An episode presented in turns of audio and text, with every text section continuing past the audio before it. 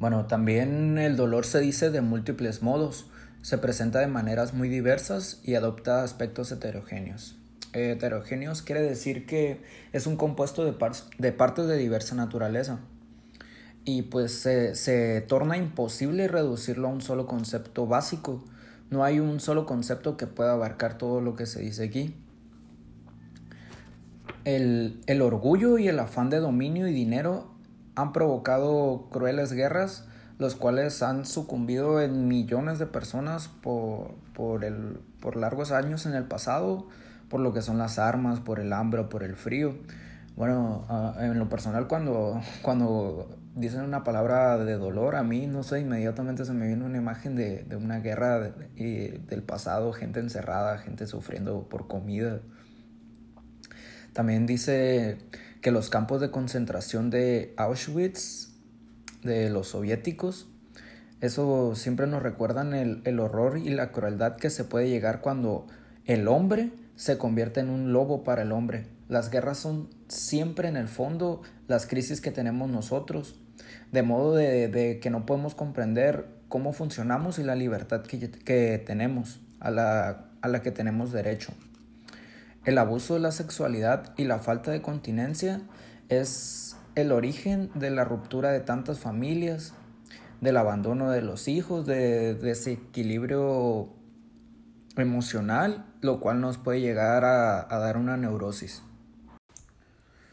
Somos seres racionales, pero pues, la verdad es que en muchas ocasiones de nuestra vida actuamos como seres irracionales.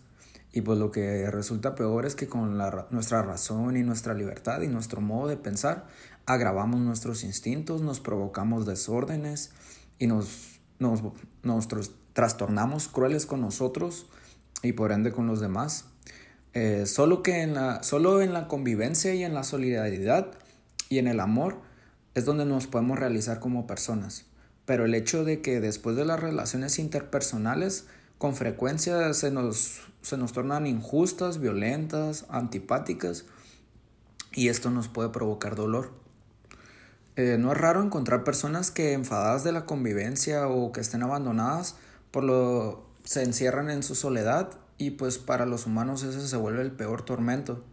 Es el mal que nos da ese sentimiento como de un vacío existencial el cual puede conducir a todo tipo de desórdenes, desesperación o, o en un caso más grave al suicidio.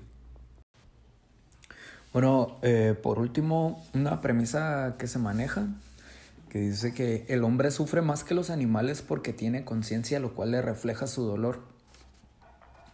Y pues muchas veces con frecuencia se producen círculos del sufrir en la cual no sabes si el dolor empezó por el cuerpo o si acabó en él. O sea, por ejemplo, a veces que uno le duele el alma y pues por ende hace unos cambios hormonales, lo cual el dolor se vuelve físico y otra vez se vuelve a provocar pues el dolor en el alma y se crea como un tipo de círculo vicioso, ya no recuerdas o ya no, el, una parte del dolor te causa la otra y, y así es como se va girando.